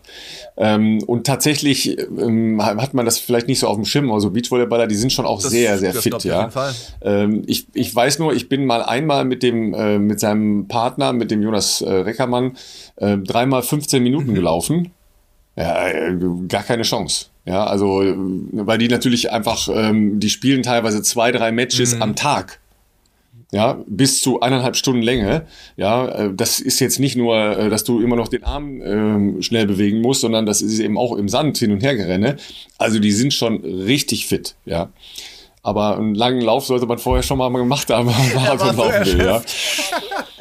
dass er irgendwann, also ich hätte gar ja. kein Geld dabei, muss ich sagen, aber er ist einfach bin nicht ganz sicher, ob Ach er die so, bezahlt er ist hat. einfach abgebogen in die Tankstelle Oder ob der, und hat sich eine Packung ob der, Salz ob der Kollege vom, vom HR da äh, noch die, die Quittung gekriegt hat. Im also, bin ich mir nicht ganz das sicher. Das war sensationell. Markus Philipp mit reinmarschiert und so, was machst du denn jetzt hier gerade? Ja, ich habe jetzt irgendwie Lust auf Salzbrett. das war sensationell. Ja, das, das Problem ist ja, ähm, das hat ja jeder auch schon mal erlebt, so, was machst du, wenn ja. du Krämpfe kriegst, ja? Ähm, das ist ja auch immer so ein Punkt, Salzhaushalt. Ja, spätestens wenn es warm ist, dann ist das ja nochmal ein, ein weiterer äh, Ernährungspunkt, den man berücksichtigen muss. Das heißt, wenn ich einen langen Lauf habe äh, oder einen Marathon in, in Hitze mache, muss ich mir über Salzgedanken machen. Ja, wenn ich äh, das nicht mache, wird das ein Problem sein. Und er hatte da ganz stark Krämpfe, das hatte, glaube ich, eher damit zu tun, dass er keine langen Läufe gemacht hat, aber gut. Und hat gedacht, okay, was mache ich bei Krämpfen? Salz. Wo kriege ich jetzt Salz her? Tanke, Salz, Salzbrezel. Ja, also ganz einfache Assoziationskette. Ist dann in seiner Tüte ja, also Salzbrezel. weiter marschiert. Genau. aber er hat gefinisht, das muss man schon auch sagen. Ne? Also er hat auf jeden Fall am Ende noch durchgezogen. Mhm. Ähm, da äh, auf jeden Fall Props. Ich guck mal, ob ich den, vielleicht gibt es einen Clip irgendwie im Internet auf YouTube oder keine Ahnung. Ja, den, den gibt es, glaube ich, noch. Ähm, das war ähm, sehr, sehr entertaining auf jeden Fall. Das sieht man jetzt auch nicht alle Tage. Ja. Und übrigens, äh, Alex, weil du es gesagt hast, ne, ähm, das habe ich mir früher sehr, sehr gerne angeguckt, ja, äh, was Profis, ja, jetzt nicht die, die Age-Group-Athleten, was Profis mitnehmen in ihren tatsächlich äh, Oberrohrtaschen, ja.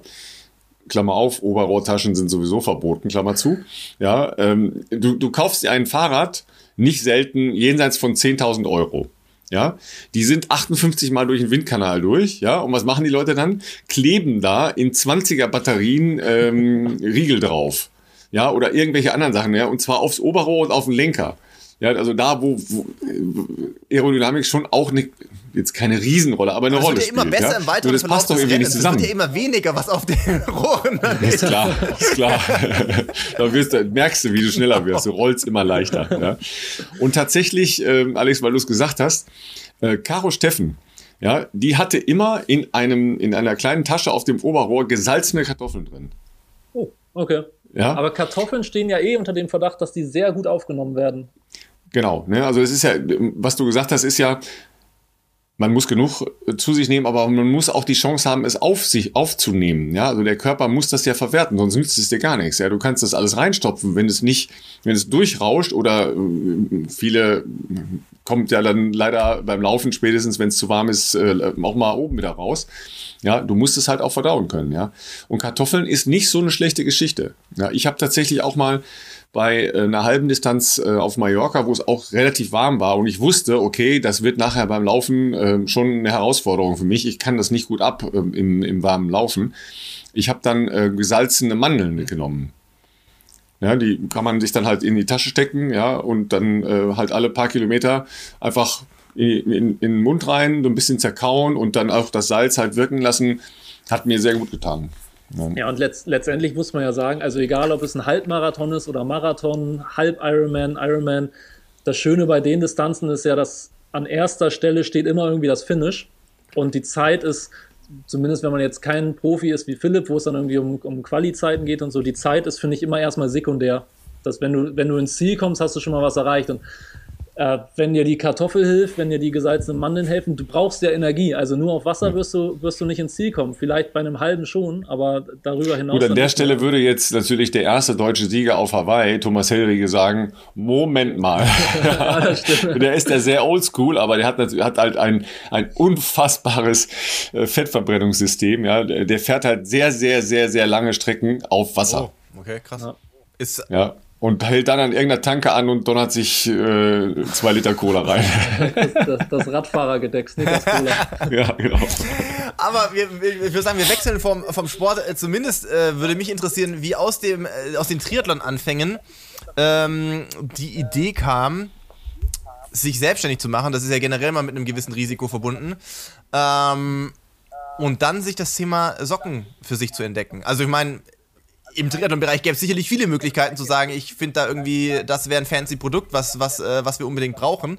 Ähm, wie kam es dazu, dass du zusammen mit zwei Kollegen, ne, so muss man das, glaube ich, richtigerweise sagen, äh, die Idee hattet, ihr startet euer eigenes Unternehmen mit In Silence? Ähm, das war echt so eine Geschichte, weil wir einfach, oder weil ich in dem Fall den, den Need gesehen habe. Also es war klassisch von einer Radausfahrt. Ich war fertig angezogen und nur noch die Socken haben gefehlt und ich habe meine Schublade aufgemacht und habe irgendwie Löcher mit äh, Socken mit Löchern gesehen und ähm, dann sehr gute Socken, aber sehr ja. schlicht und ja. dann wieder total abgefahrene Socken vom Design, wo ich dann aber dachte, boah, jetzt für eine anstrengende Einheit, da will ich jetzt auch nicht drauf setzen und dann hatte ich in so einem Anflug von, äh, von genervt sein gesagt, so Mann, ey, irgendwie, irgendwie sind sie gut oder aber sind langweilig oder andersrum und eigentlich müsste man es mal selber machen. Und der Max, der mein bester Kumpel ist, ich glaube, seitdem ich drei bin oder so, also wir sind echt Sandkastenfreunde. Ähm, wir haben damals auch zusammen gewohnt und der stand glücklicherweise gerade in der Tür und hatte sich das ganze Spektakel angeguckt und angehört. Und ich hatte witzigerweise nie dieses Bedürfnis oder auch nicht den Wunsch, ähm, irgendwie mal zu gründen oder so. Da brauchst du ja auch ein gewisses Mindset für und das, das hatte ich eigentlich gar nicht. Und Max war komplett das Gegenteil. Der hatte immer den Wunsch und hatte auch schon mehrere Ideen, hat aber nie so seinen Verbündeten gefunden. Und dann sind die beiden Welten da aufeinander getroffen. Also ich hatte irgendwie das Produkt, auf das ich Bock hatte und wo ich offensichtlich gemerkt habe, so irgendwie, das, das müsste man doch mal machen. Und er hatte dieses, dieses Gründer-Mindset. Und dann hat er da ganz klar die Zügel in die Hand genommen und hat ganz viel recherchiert und ähm, du stehst ja vor so einem riesen Berg an To-Dos und an Herausforderungen. Also was, wie verkauft man die überhaupt? Gibt es da Systeme? Ähm, wie ist das dann mit dem Versand? Wo kriegen wir überhaupt Socken her? Ähm, und da hat er ganz viel, ähm, hat er in die Hand genommen. Und der dritte von uns, der kam dann tatsächlich später dazu. Das ist äh, unser Designer Pavel. Ähm, das ist auch ein bisschen aus der Not geboren. Also wir sind total froh, dass wir ihn an Bord haben. Ähm, aber wir hatten einfach zu zweit diese Idee hatten dann auch irgendwann so eine Art von Produkt, mit der wir schon ganz, ganz zufrieden waren, die aber immer noch optimiert wurde und dachten dann so, okay, jetzt müssen wir da ein Design draufbringen. Wir haben noch kein Logo, eine Website muss designt werden, man braucht auch mal sowas wie einen Flyer und, und, und.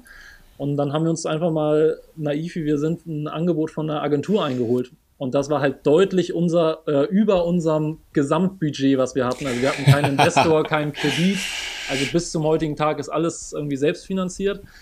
Und dann haben wir gedacht, so, okay, bevor wir jetzt ähm, hier eine Agentur das Geld hinterherwerfen und dann immer noch nicht wissen, ob wir damit zufrieden sind, versuchen wir mal jemanden zu finden, der irgendwie genauso bekloppt ist wie wir, Bock hat ähm, und dieses Risiko eingeht, ähm, also an einem Unternehmen beteiligt zu werden, einfach mal loszulegen, ohne Bezahlung, ähm, neben seinem Fulltime-Job und einfach mal zu gucken, was draus wird und was gucken, was man daraus machen kann. Und ähm, dann hatten wir unterschiedliche Gespräche und mit Pavel hatten wir von Anfang an irgendwie ein sehr, sehr gutes Gefühl. Das war so auf Augenhöhe, der hat auch gebrannt.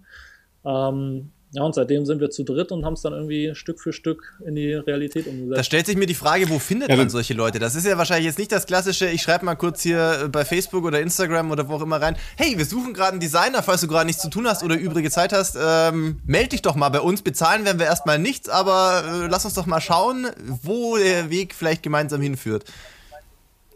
Ja, es, es gab so ein paar ähm, Plattform im Internet, wo sich äh, Selbstständige und Freiberufler ah, und so anbieten. Okay. Ähm, das haben wir. Und ich glaube aber ehrlich gesagt, dass Pavel kam über eBay Kleinanzeigen. so, so, so, so, komisch das jetzt klingt, aber der, also äh, ich glaube auch, er kam auf uns zu, weil also Pavel hatte damals noch Fulltime für eine Agentur gearbeitet. Von daher schließe ich jetzt gerade eigentlich aus, dass der auf so einer selbstständigen Plattform mhm. unterwegs war. Ähm, und wir hatten ähm, da einfach mal reingesetzt. Wir haben eine Idee, wer hat Bock? Ähm, und ein paar, paar Leute haben sich gemeldet und ein paar haben wir angeschrieben und ja, er war einer davon. Also ich weiß nicht, wie es in Regensburg ist, aber in, äh, in Köln oder in Hamburg geht man einfach in ein bestimmtes Viertel und setzt sich den ganzen Tag ins Café und da quatscht einfach einen an. Irgendwer, irgendwer beißt dann schon an. Ja, das ist, das ist relativ einfach. Ja, da haben alle Projekte. Ja die realisieren noch nicht, das ist das Entscheidende. Ja. Hattet ihr ähm, zu dem Zeitpunkt damals beide, also in dem Fall primär ja mal ähm, du und Max, hattet ihr dann noch Jobs oder wart ihr noch im Studium oder habt ihr quasi das aus dem Studium raus äh, gegründet oder? Also Max hatte einen Job Fulltime-Job, auch in einer Agentur. Ähm, war so im Marketing unterwegs, hatte ähm, teilweise Crowdfunding-Projekte geleitet ähm, und war da voll eingespannt, war auch glücklich. Ähm, und ich war in den Endzügen meines Studiums, äh, Masterstudium, hatte aber parallel schon gejobbt und war, also ich war schon selbstständig da zu dem Zeitpunkt. Ich hatte hier das Marketing für einen Triathlonladen um die Ecke gemacht, hatte so ein bisschen im Athletenmanagement ähm, gearbeitet, hatte noch ein paar Trainerstunden und so teilweise gegeben. Ähm, also ich war auch schon irgendwie äh, ganz gut ausgelastet, aber ich, ich habe bis zum heutigen Tag eigentlich nie diese typische Angestelltenerfahrung ja. gemacht. Braucht auch kein Mensch, ehrlich gesagt. Ähm, das, wenn man, das mal eine Weile hatte, ja, dann äh, vor allen Dingen, weißt du, wenn man dann in so einer Agentur ist, ja, und die dann sagen, wie? 19.30 Uhr schon nach Hause? Was ist mit dir los? Ja, bist du krank, oder? Ja. Was willst du schon zu Hause? Ja, das brauchen wir ja auch nicht. Sag mal aber äh, beim Thema Socken, ähm, ich kann mir natürlich vorstellen, dass du eine Menge Tennissocken hattest, äh, die ja zum Laufen auch vollkommen ungeeignet sind aus meiner Sicht, ja. ähm, aber das Entscheidende und die entscheidende Frage, die sich ja jeder stellt, der ähm, spätestens, wenn man nicht mehr alleine lebt, ja, ähm, ist ja die eine Frage, die man sich wirklich stellt. Hier hinter mir liegt nämlich so äh, die, die Einzelsocken Asylsuchenden Stelle. Ja, ja? Gibt es das Sockenmonster? Du bist, du bist jetzt vom Fach. Gibt es das Sockenmonster? Muss es geben. Muss es geben. Anders kann ich mir das nicht erklären. Ja, also da gibt's ja auch keine rationale Erklärung für, ja. Weil man findet in keiner Waschmaschine der Welt irgendeine Socke, aber äh, sie gehen verloren, ja. Ähm, und da hatte ich ehrlich gesagt, äh, Philipp, bei deinem Design auch äh, den Verdacht, dass dein Design so entstanden ist. Also, dass du meinst, dass man dass, hat verschiedene zusammengesucht. Dann, äh, ja, ja, ähm, wir haben ja. den Leuten einfach äh, eigentlich einfach machen, äh, dass man nicht draufschreiben muss links und rechts, sondern einmal pink oder einmal schwarz-weiß. Dann seid ihr richtig unterwegs. Äh, und das ist ja eigentlich eine, eine Hilfe für alle Beteiligten.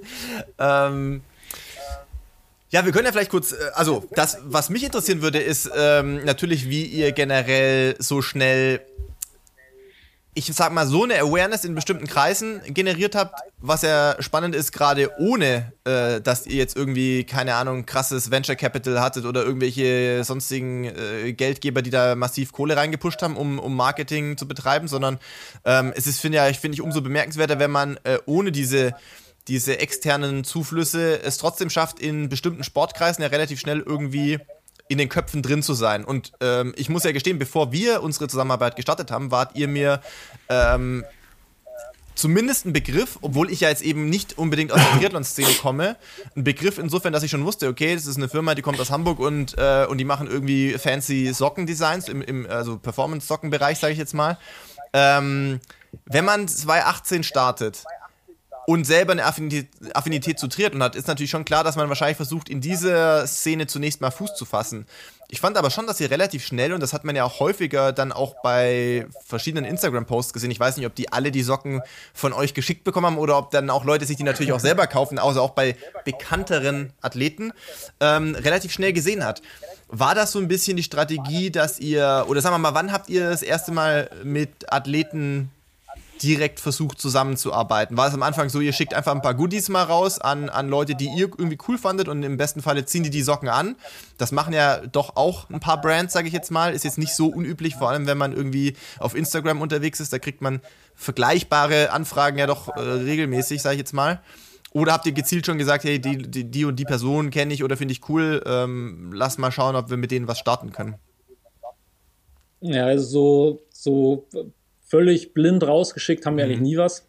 Ähm, also so auf, äh, das kennt man ja auch von ganz großen Marken, die dann irgendwelchen Promis was schicken und vielleicht ziehen sie es ja an. Oder und am nächsten nicht. Tag verkaufen ähm, wir eine Million Stück von irgendwas. Genau, so, genau. genau. Ähm, das haben wir nicht. Ähm, das ging relativ schnell. Äh, die, der Triathlon-Kreis ist halt echt, echt klein und ich hatte dann einen ganz guten Draht zu ein paar Profis, ähm, aber auch zu, zu Age-Groupern und, und Leuten, die irgendwas ja, zu sagen oder zu bewegen haben. Und das erste Mal, dass wir so aktiv mit einem Athleten zusammengearbeitet haben oder einer Athletin in dem Fall, das war mit der Daniela Semmler mhm. damals noch, jetzt Daniela mhm. Bleimir. Ähm, die hat das ganze Projekt von Anfang an begleitet. Also ich war noch im Januar, also noch bevor wir überhaupt das erste Produkt auf dem Markt hatten, mit ihr im Trainingslager.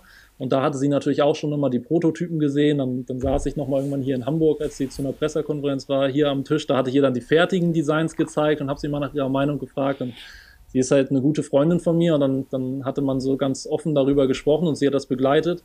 Und dann sind wir am 18.06., also 18. Juni 2018 auf den Markt gegangen, haben den Shop online gestellt und 13 Tage später war die Challenge mhm. Rot.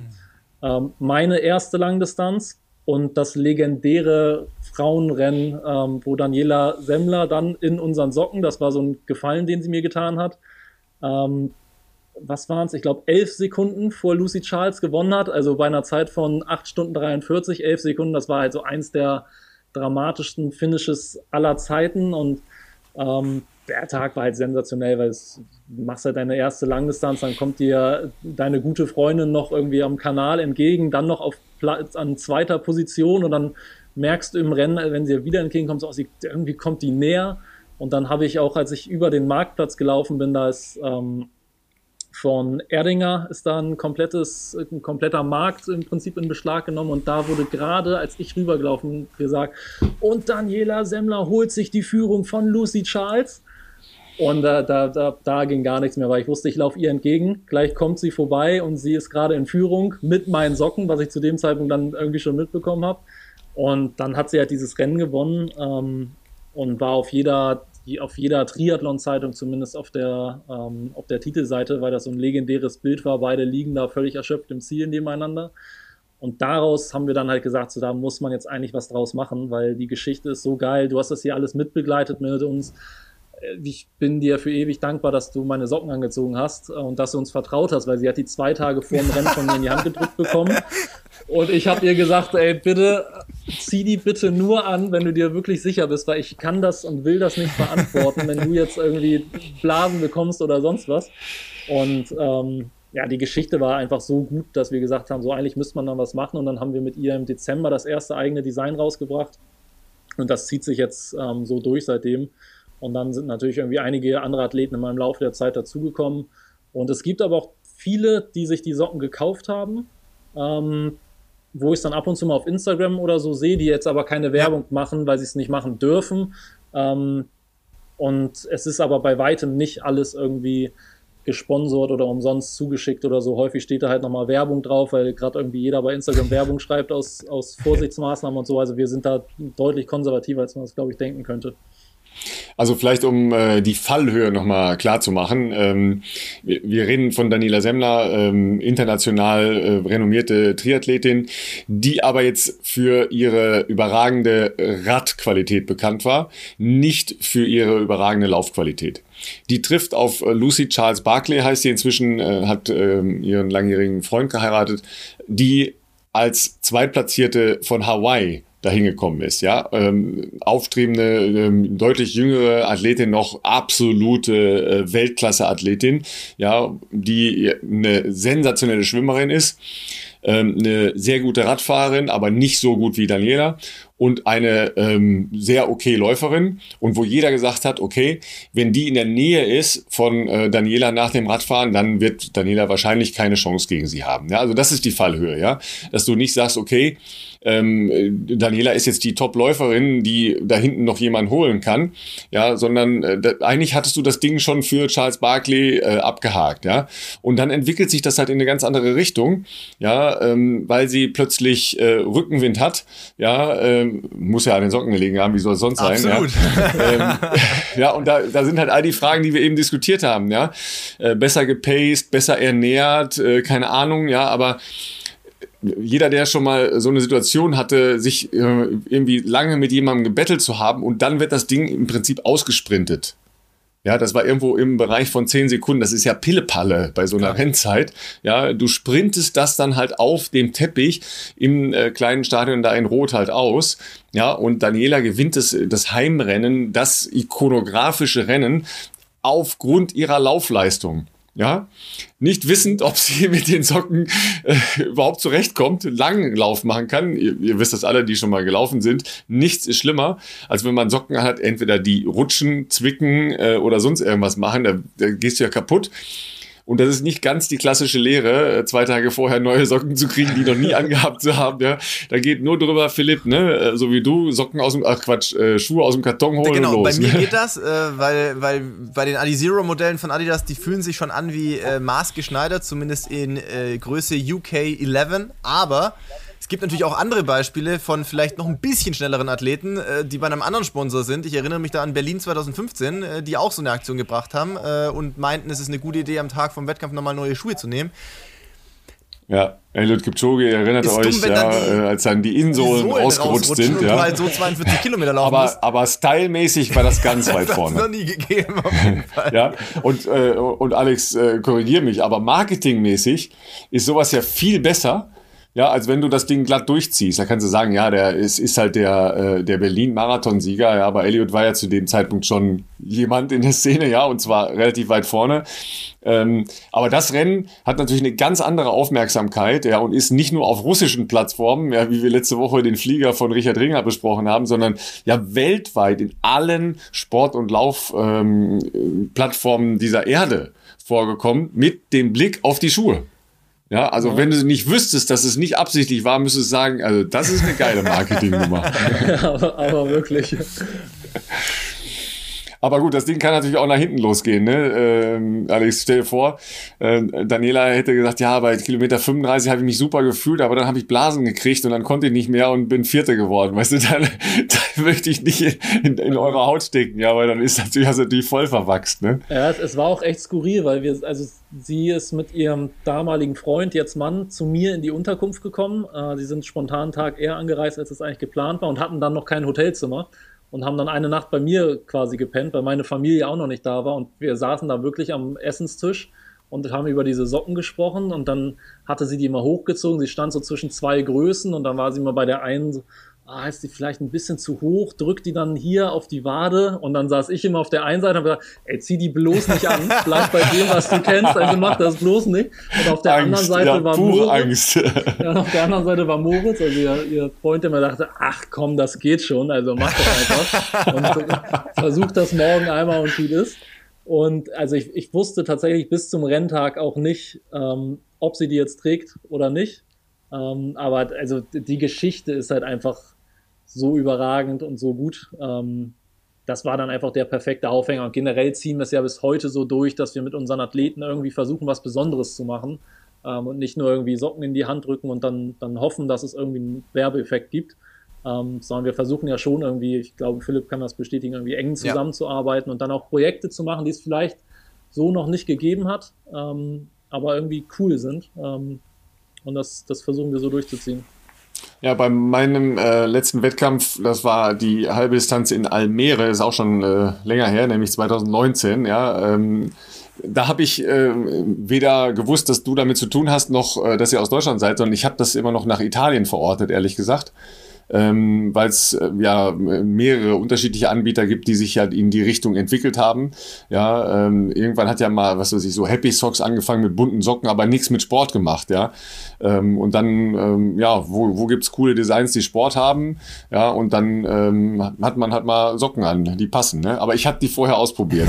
ja, also, ich bin dann nicht einfach, einfach zwei Tage vorher mit den neuen Dingern los. Ja, das- also das am Tag noch die Tags abreißen. Ne? Ja, das würde ich auch jedem raten. Also damals ich kein Vorbild nehmen am Profi-Triathleten, äh, sondern, sondern immer testen.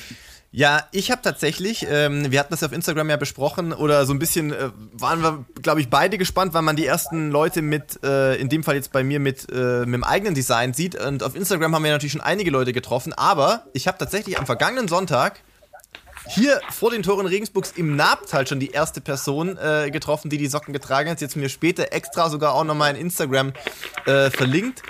Ist schon äh, ungewöhnlich. Also äh, ein komisches Gefühl, so ein bisschen. Schönes Gefühl, aber irgendwie komisch, wenn man weiß, dass man da ähm, zusammen mit euch äh, ja doch auch länger schon dran rumgetüftelt hat und dann irgendwann überhaupt das, das erste Mal selber in der Hand zu haben. Äh, aber noch, noch, noch ungewöhnlicher auf jeden Fall, wenn man die ersten Leute damit auch live irgendwo draußen sieht. Ist für mich auch ein neuer Prozess in der Form, dass ich sage, also es ist jetzt nicht unüblich, dass man als, ähm, sagen wir es mal, als, als, als Profisportler natürlich auch häufig Feedback gibt zu naja, neuen Produkten oder in diese Entwicklung mit eingebunden wird. Ähm, egal, ob das im Sports-Nutrition-Bereich ist, da war auch bei Ultrasports damals mit den Beats, da war ich bei relativ vielen Prototypen mit eingebunden. Ähm, hab damals, muss ich sagen, relativ viel was beim Geschmack moniert. Ich weiß, dass die natürlich relativ wenig Geschmacksstoffe oder Verstärker oder was reinmachen wollen. Das ist ja auch alles grundsätzlich eine gute Sache. Ähm, und ich glaube auch, dass der Beats ein super Produkt ist, aber damals habe ich auch gesagt, also äh, man muss halt schauen, dass es trotzdem so ist, dass man das natürlich irgendwie halbwegs vernünftig runterbringt. Ne? Das muss jetzt nicht pappsüß sein, aber es sollte schon irgendwie so schmecken, dass du das Gefühl hast, da habe ich zumindest mal 30 Kilometer Bock drauf, äh, das zu trinken. Und die anderen 12, die schaffst du dann auch noch irgendwie.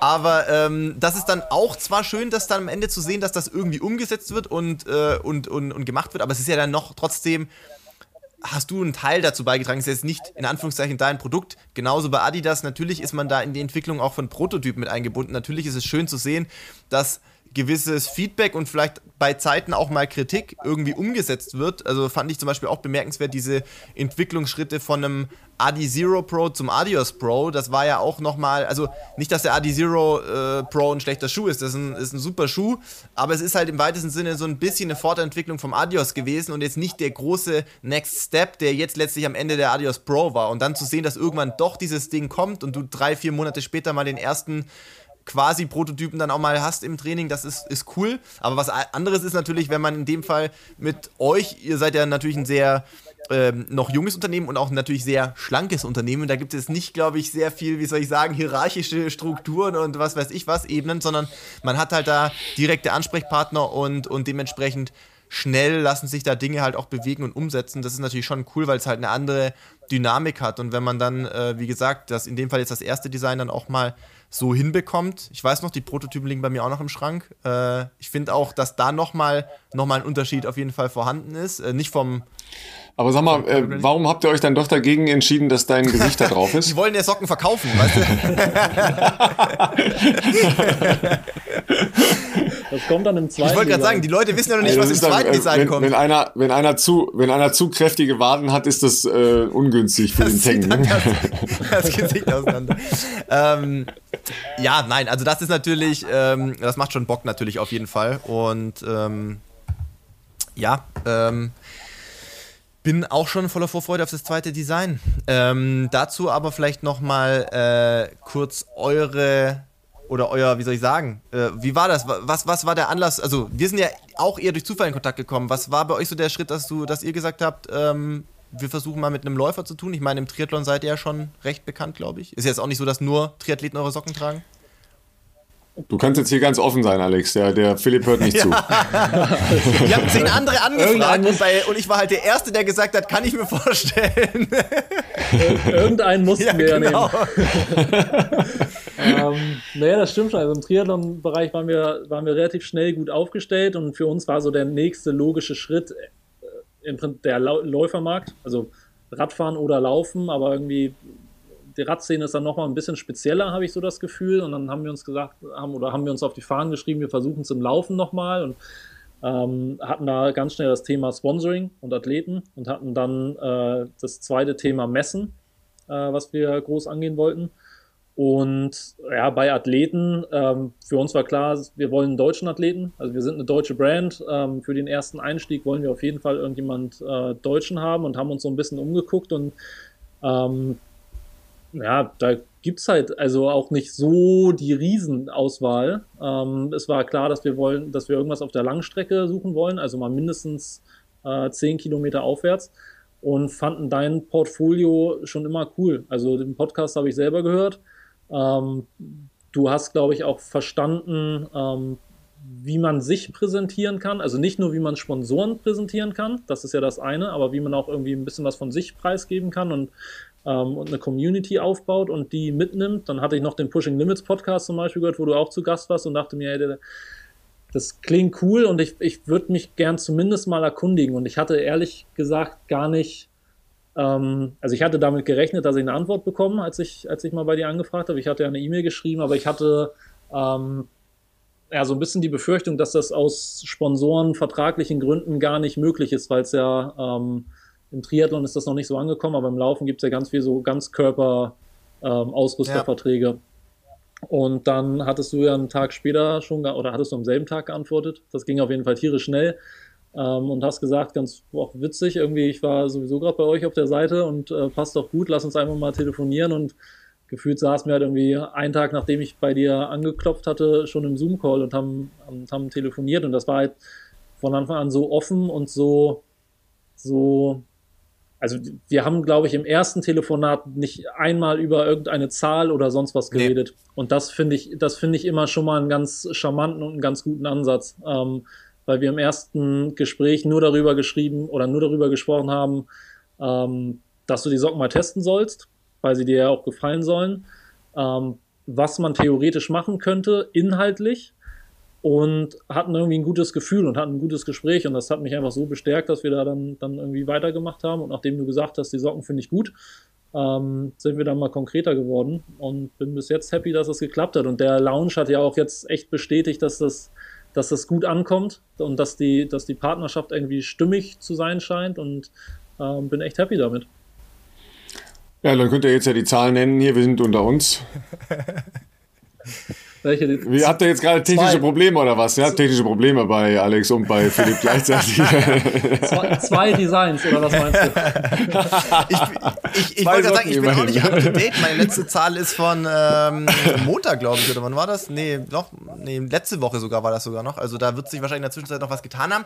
Ich kann aber auch sagen, ohne dass ich da irgendeine Art von Erwartungshaltung hatte, ich war ein bisschen geflasht, weil ich irgendwie nicht erwartet hatte, dass so viele Leute so schnell die Socken kaufen, was ja super ist, weil es irgendwie man nimmt das ja dann auch irgendwie, also ich ja auch irgendwie so ein bisschen als Bestätigung, dass das, was wir da gemacht haben, ja irgendwie auch cool geworden ist. Und vor allem, wenn die Leute dann, das ist ja auch das Schöne wiederum an Social Media, auch teilweise direkt schreiben, dass sie äh, die Socken auch schon ausprobiert haben und äh, sie finden, dass es sich gut anfühlt und sowas, das ist ja schon ähm, auf eine andere Art und Weise motivierend. In dem Fall äh, für mich jetzt zumindest als Nicht-Sportler auf eine andere Art und Weise, wo du sagst, hey, das ist schönes Feedback und das äh, macht ja auch Lust auf das zweite, auf das zweite Design, was äh, irgendwie jetzt dann vielleicht in ein paar Wochen noch äh, da rauskommt. Das haben wir noch nicht final äh, festgelegt, wann das sein wird.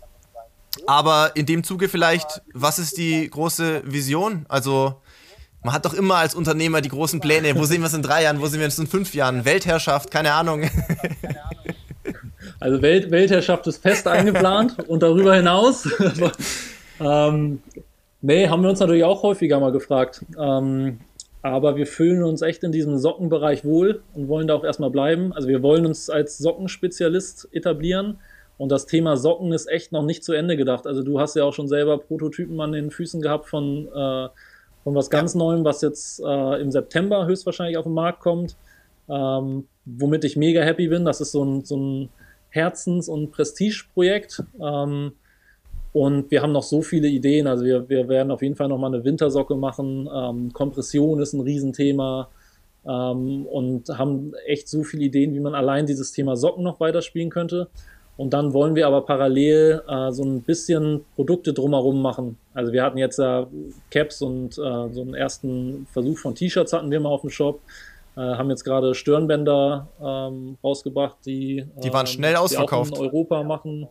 Ja, die waren relativ echt schnell ausverkauft. Wir kriegen da hoffentlich jetzt nochmal irgendwie zeitnah was nach. Momentan ist das mit Stoffen gar nicht so einfach.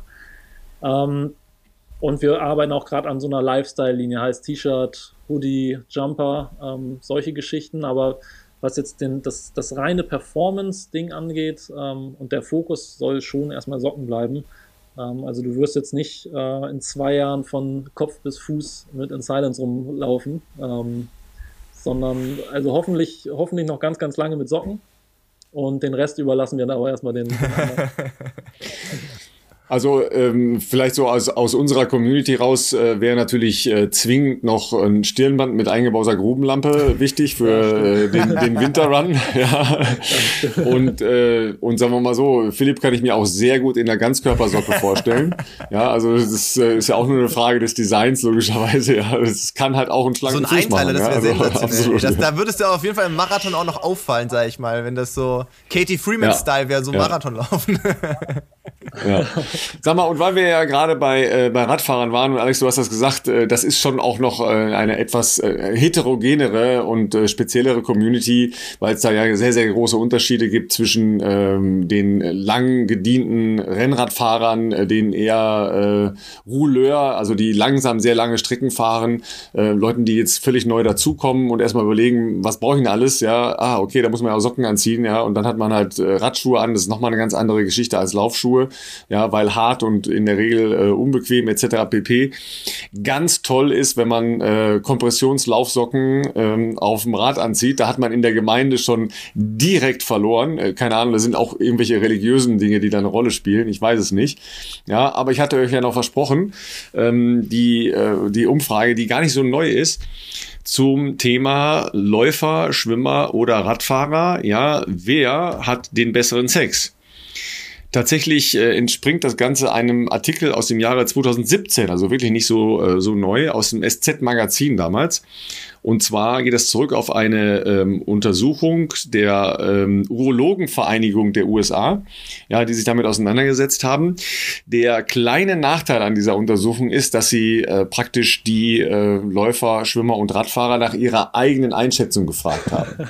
ja, ähm, sagen wir mal, da muss man natürlich dann ein Stückchen abziehen, logischerweise. Ja, aber unterm Strich kommt raus, wer hat den besten Sex? Ich muss natürlich Fragen Läufer sagen, ist ja klar. Ähm, ja. Ne, also eindeutig Radfahrer, ja, und äh, vor allen Dingen die Erklärung ist Weltklasse, ja, und zwar, ähm, weil Radfahrer ähm, in, in ihren normalen Fahrradklamotten schon so unmöglich aussehen, ja, dass denen im Prinzip alles egal ist, ja, dass sie, dass sie aufgrund dieser Situation, das ist tatsächlich die Erklärung da, ja, dass aufgrund dieser Situation ähm, einfach gar keine Hemmungen haben, äh, sich zu artikulieren, ja, zu sagen, was, was sie gut finden oder nicht gut finden, ja, während ähm, Schwimmer und Radfahrer da irgendwie zurückhaltender sind, ja, ähm, und ähm, die Fokussierung und die Fähigkeit, Talent und Umwelt auszublenden und sich nur ja auf das Wesentliche also Radfahren oder äh, die Bedürfnisse des Partners einzustellen, da viel stärker ausgeprägt sein. So, jetzt kommen wir zu euren Erfahrungen. ja, das ist, äh, ja, ähm, also die Frage, die sich mir gerade eher aufdrängt, ist, was hat diesen Verband der Urologen auf die Idee gebracht, diese Studie zu erheben, sage ich jetzt mal? Ja, also tatsächlich ist das ja ein, äh, eine Situation, die zumindest äh, bei vielen ähm, ähm, als Vorurteil oder zumindest äh, als, als Idee da ist, da ist, nämlich dass durch dieses das Sitzen ja ähm, sehr stark halt der, äh, der Hintern ja einfach ähm, ähm, naja, lahmgelegt wird und ähm, unter Druck gesetzt wird, ja, und es dadurch zu ähm, dysfunktionalen Erektionsstörungen kommen soll. Ja, oder ähm, was weiß ich, dass Leute halt äh, dauernd pinkeln müssen oder ähm, irgendwie, keine Ahnung, Probleme haben im urologischen Bereich. Ja, das ist halt so ein, äh, so ein Ding gewesen und dass es auch ähm, eine lang gepflegte Ansicht gab, dass ähm, Radfahren impotent macht. Okay, okay. Ja, also das, das ist schon so, eben dadurch, dass die ja teilweise fünf, sechs Stunden pro Tag auf dem Rad sitzen, ja, Radfahrer, und das dann halt dazu führen soll. Und das haben sie sich dann mal wissenschaftlich vorgenommen. Ah, das heißt, jetzt ja. aus Interesse für Philipp können wir festhalten, äh, Radfahren tut nicht weh. Radfahren ganz im Gegenteil kann sogar gut sein und weit mehr als nur alternatives Ausdauertraining. In der Rekonvaleszenz. Ich sehe schon, hier, äh, die, die Triathlon-Fraktion äh, versucht hier weiter die Vielfalt des Sports, der, der sportlichen Möglichkeiten hier äh, entsprechend zu präsentieren. Ja, ich, ja. ich höre mir das aber, aber ihr Lieben, wenn, wenn ihr zu Hause andere Erfahrungen habt, ja, äh, teilt uns das gerne mit, ja, weil ähm, ein, ein wesentlicher Punkt äh, bei dieser Erläuterung war halt auch, dass es nichts unsexieres gibt als ähm, Menschen in Radfahrhosen mit diesen Polstern da dran, ja, die ja weit entfernt von sexy sind oder von äh, hübscher machend oder was auch immer, also jedenfalls unvorteilhaft, ja, und dass danach dann auch alles egal ist. Also hat mir gefallen ja, ich jedenfalls. Liebe solche ja. äh, Fun Facts, die hier immer wieder eingestreut werden. Ich höre immer Fun Facts. Hard Facts. Oder auch Hard Facts. Hard Facts. Leute, ich muss los. Ich sag's, wie es ist. Ähm, Felice ist nochmal kurz vorbeigekommen. Der hatte heute, ich habe es eingangs der Sendung schon gesagt, ähm, ein paar Termine hier. Heute in Rainsborough, wie ich immer spaßeshalber zu Regensburg sage, was natürlich kompletter Quatsch ist. ist klar. ähm, aber ähm, genau, wir werden uns ja vielleicht noch kurz auf eine äh, Pizza schnell noch treffen, bevor der weiter muss ähm, zu seiner Herzdame nach Nürnberg. Und ich glaube, der muss vor Lockdown dort sein. Ich glaube, in Nürnberg gibt es nämlich schon wieder ähm, also Ausgangssperre. Oh, ja, genau. Ausgangssperre. Ähm, das oh, heißt, ähm, der darf sich nachher sputen. Ähm, wie dem auch sei, ich äh, habe mich auf jeden Fall gefreut, äh, heute mal die Runde mit Alex zu haben. Wir haben es schon ein, zwei Mal ein bisschen verschieben müssen, aber ähm, ich finde es immer spannend, wenn Leute einerseits natürlich irgendwo eine Passion für Sport haben äh, und parallel aber darüber hinaus auch noch Leidenschaft für andere Themenfelder, wo sie sich da äh, auch verwirklichen. Ähm, ich sage auf jeden Fall schon mal vielen Dank, Alex, für deine Zeit, die du dir heute mitgebracht hast. Man darf vielleicht auch noch hinzufügen, zumindest wenn ich Alex auf Instagram verfolge, das werden wir natürlich hier auch noch verlinken. Ähm, du versuchst schon aus den 24 Stunden eines Tages schon immer das Maximum rauszuholen, ne? Schon 25 genau. rauszuholen. Ne? Ja, also 25, 26, alles andere wäre ja auch langweilig.